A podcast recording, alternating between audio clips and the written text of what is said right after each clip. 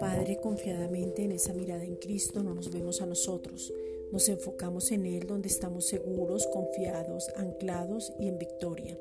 Podemos comprender la inmensidad de la forma de vida que tienes para nosotros, esa vida en abundancia que por medio de Cristo ya nos fue dada. Juan 10:10.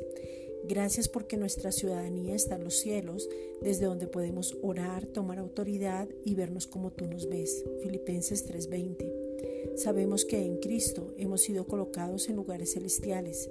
Efesios 2:6 para poder ver claramente la posición que tenemos y lo que somos, imitándote como hijos amados. Efesios 5.1. Gracias Padre por la autoridad que nos has dado, Efesios 1:21, y podemos ejercer la identidad, el ADN, la imagen, empezar a ver como Dios Padre ve todo lo que está por encima de las circunstancias y empezar a hablar bien porque el Padre llama a las cosas que no son como si fuesen y nosotros también. Creemos y hablamos de lo que creemos. Segunda de Corintios 4:13. Hoy hablamos vida sobre el mundo. Toda pandemia se seca, toda escasez se va, la sobreabundancia de la gracia se manifiesta en nuestras vidas. Romanos 5:17. Y somos bendecidos para bendecir.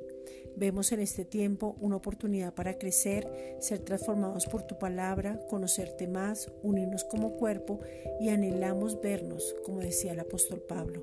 Romanos 1:11. Gracias Padre.